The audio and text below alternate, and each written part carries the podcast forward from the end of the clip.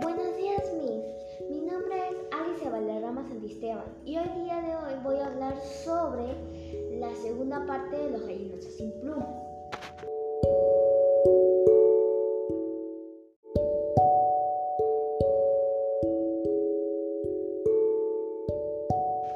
En la segunda parte de los gallinazos sin plumas mm, hay una nueva persona que es un hombre gordo que todavía no se ha dicho su nombre.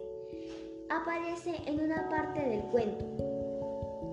Esta vez las personas que están en el cuento no han cambiado mucho, pero en invierno el Sanchito Pascual tenía mucha hambre y era como un monstruo que quería comer más y más. Por eso el abuelo de Enrique y Efraín les pedía a cuando fueron a un lugar que su abuelo le había dicho, Efraín se había lastimado el pie con un vidrio y él se dio cuenta cuando estaba viniendo. Por eso, nada más su hermano podía ir a recoger comida para Pascual. Un día su hermano también encuentra un perrito y ese le da a su hermano para que así él pueda jugar con él y que no le pase nada. Además su herida estaba hinchada.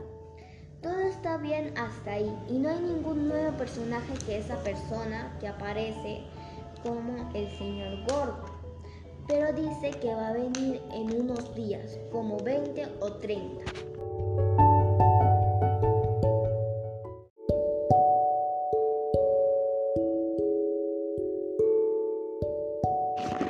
Esto ha sido todo por hoy.